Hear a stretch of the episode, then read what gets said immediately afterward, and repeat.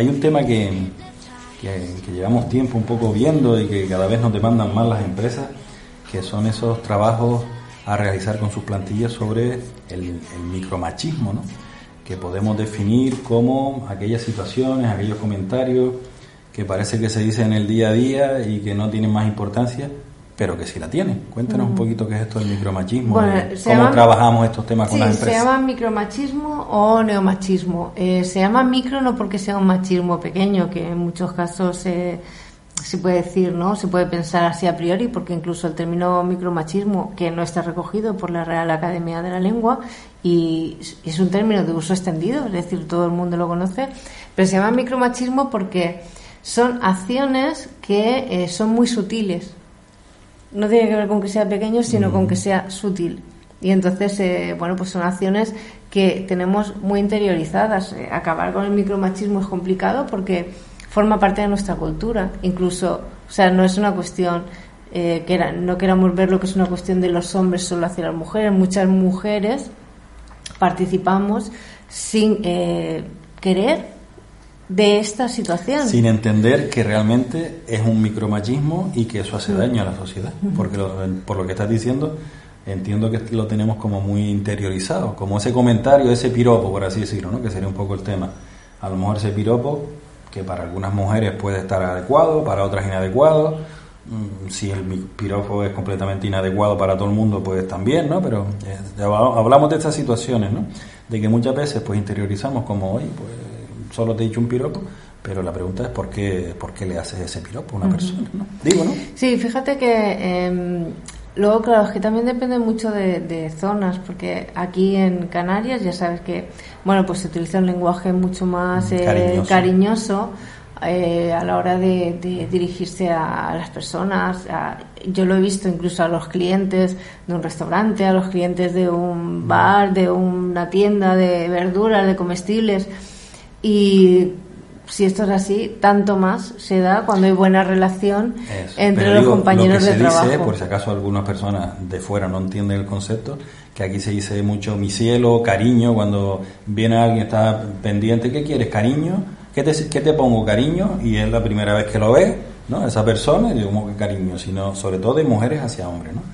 Porque aquí estamos al revés, normalmente esas expresiones de cariño son de mujeres hacia hombres, no de hombres hacia mujeres, porque ahí sí que se podría interpretar de otra forma, ¿no?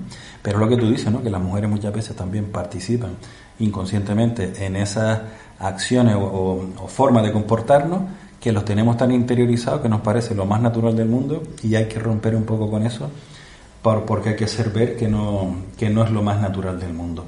Cuando entras en una empresa, Presen, mm, ¿con qué te encuentras? O sea, una empresa nos llama y dice, mire, me gustaría hacer un trabajo, mm. no, solo una charla, ¿no? sino un trabajo del tema de, esto, de la igualdad, los planes de igualdad, que también hay, hay novedades sobre esos temas también, pero en concreto el micromachismo, ¿con qué te sueles encontrar?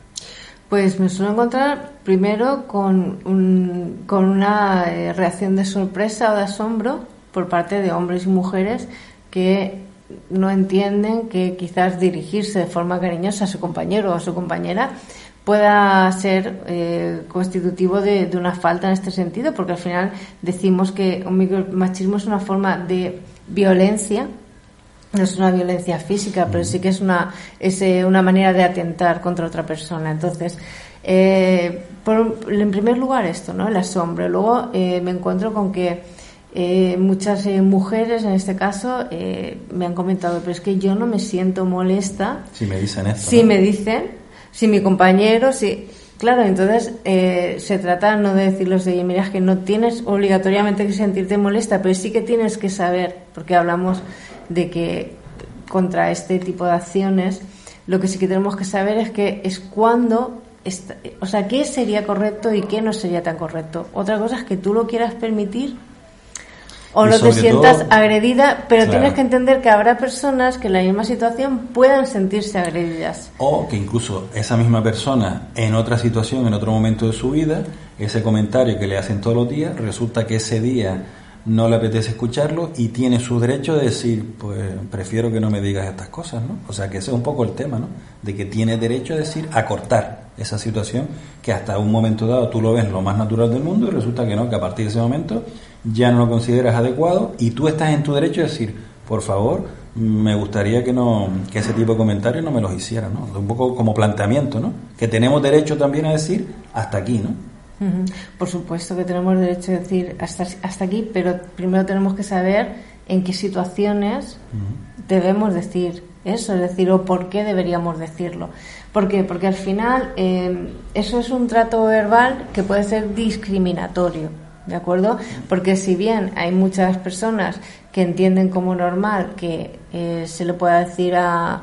Porque tú, tú comentabas que el decir mi cielo, decir cariño, normalmente es de la mujer hacia el hombre, pero en las empresas yo me he encontrado que la forma habitual de los hombres de dirigirse a las mujeres en muchos casos es cariño, amor. En, la misma empresa, sí. Estar en la misma empresa, ¿no? Entonces, ¿qué ocurre? Que tenemos que entender que eso, es decir, no es, no forma parte de una cultura, eh, digámoslo, eh, bueno, pues dentro de, dentro de unos y, y, que entra dentro de unos parámetros de relación laboral, ¿no? Y de, y de mm. trabajo. Entonces, bueno, eh, eso lo puedes utilizar en otro contexto, pero no en un contexto laboral, ¿vale? Entonces, eh, ¿Cómo se manifiesta el micromachismo? Pues el micromachismo al final en las empresas se manifiesta a través de la, de la división eh, sexual del trabajo. Es decir, que las mismas personas, hombres y mujeres, en, las mismas, eh, en, el mismo tipo de trabajo, estén peor remunerados o estén eh, asignándoles unas tareas por ser mujeres o unas tareas por ser hombres. Menores sueldos, los, el techo de cristal, este, esta discriminación verbal que te decía, mayores dificultades también para poder ascender, ascender o incluso no tener en cuenta a las mujeres, no tener en cuenta sus opiniones o no tenerlas en cuenta en reuniones, pues porque las dice una mujer, ¿no? Entonces, todo esto son eh, cuestiones que se dan en el día a día de las empresas.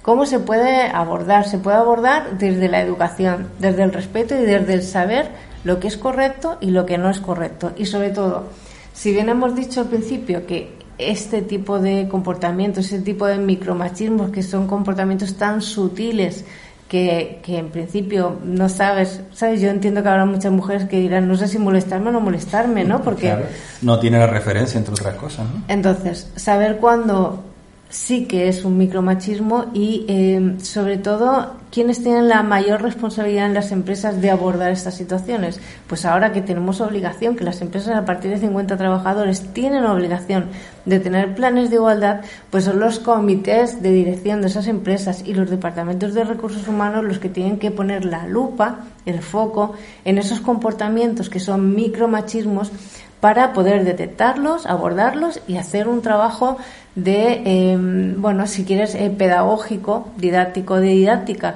con los trabajadores para poder frenar esas situaciones. Entonces es una, es una labor de educación. De educación porque estamos hablando de que está tan arraigado en nuestra cultura que sea una cuestión de ir trabajándolo, de hacer un trabajito. Pero hay que empezar, ¿no?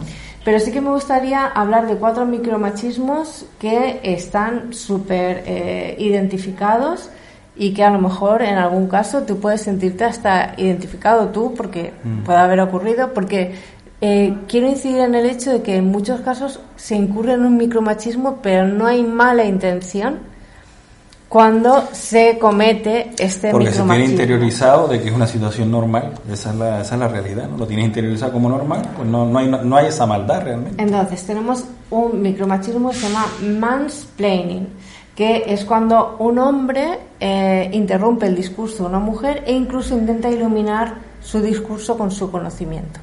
¿De acuerdo? Es decir, tú ves a una mujer que está hablando y de repente, no, no, perdona, pero lo que... Correcto, ¿vale? Eso es un micromachismo. Y bueno, eso está a la orden del día, lo vemos habitualmente, ¿verdad?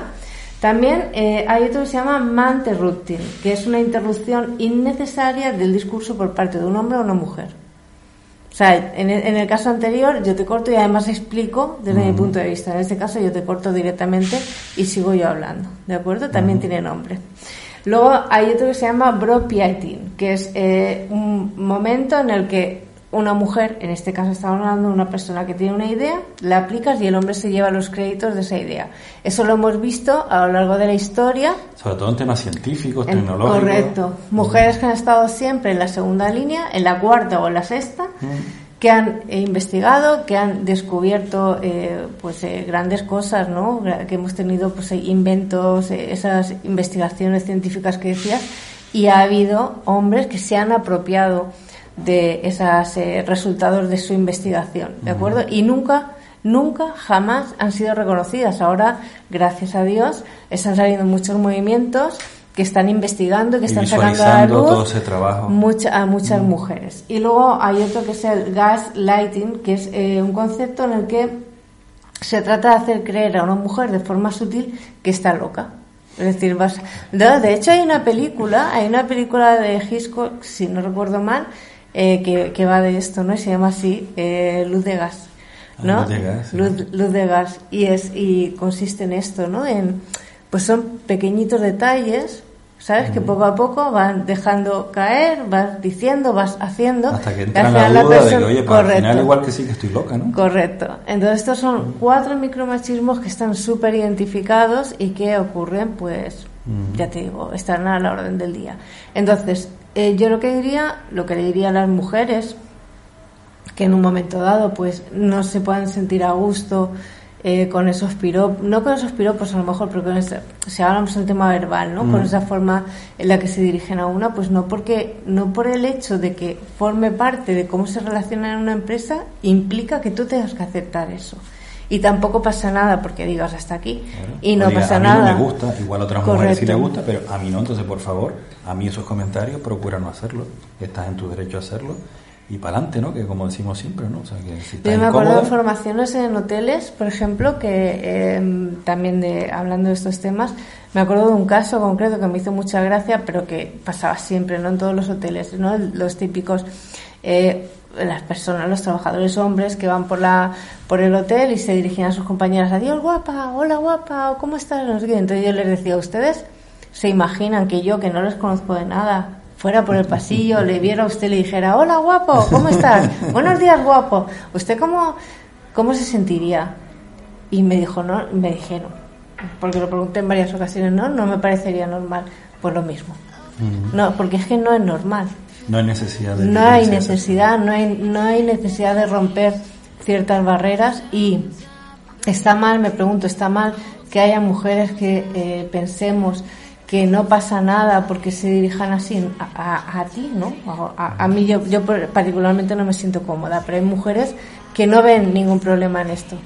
Pues es su decisión pero que sepan que también otras mujeres tienen derecho a sentirse incómodas con esta misma situación. Y a pedir que cambien esa forma de expresar. Correcto.